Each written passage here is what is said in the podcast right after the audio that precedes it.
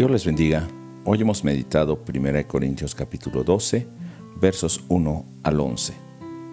Lo primero que podemos destacar el día de hoy en este pasaje es la unidad de Dios. El Espíritu Santo, ese que está dando los dones, es la fuente de todos ellos, cualquiera que sean los dones o capacidades especiales que cada uno de nosotros tenga en la iglesia.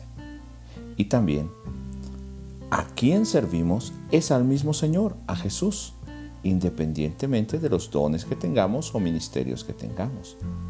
Y el que está obrando de maneras diferentes, haciendo la obra en cada uno, es el mismo Dios.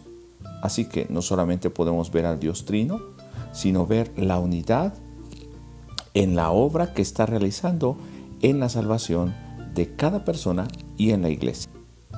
Un punto más que debemos destacar en este pasaje es que la obra del Espíritu Santo o el estar lleno del Espíritu Santo, independientemente del don que manifieste ese Espíritu en nosotros, nos va a llevar a reconocer a Jesús como Señor.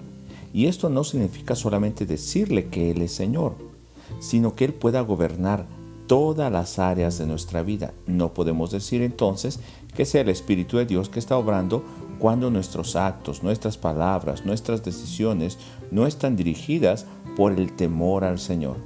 Esto va a identificar entonces si verdaderamente tenemos el Espíritu de Dios o es el espíritu del enemigo que se está manifestando. Solo el Espíritu de Dios, el Espíritu Santo, es el que decide qué dones o capacidades especiales va a otorgar a cada uno de los creyentes. Así que no es el hombre, no es el esfuerzo del hombre, tampoco es la capacidad natural o propia de cada individuo, sino es la decisión del Espíritu Santo otorgar esos dones y también con un propósito. El propósito es que sirvan para ayuda mutua de cada uno de los miembros de los hermanos de la iglesia. Unos pueden dar consejos, tener dones especiales de fe, hacer milagros, discernir si ese obrar viene de Dios o no, hablar en diferentes lenguas o idiomas, poder interpretarlos. Pero el propósito es el mismo para edificación, para ayuda mutua de la iglesia y para servir al Señor. Así que el día de hoy tenemos que preguntarnos si estamos manifestando verdaderamente el gobierno y el dominio del Espíritu Santo, del Señor sobre nosotros, a través de los dones que Él mismo nos ha dado. Así que no tenemos por qué envanecernos, sino estar en unidad con el cuerpo de Cristo.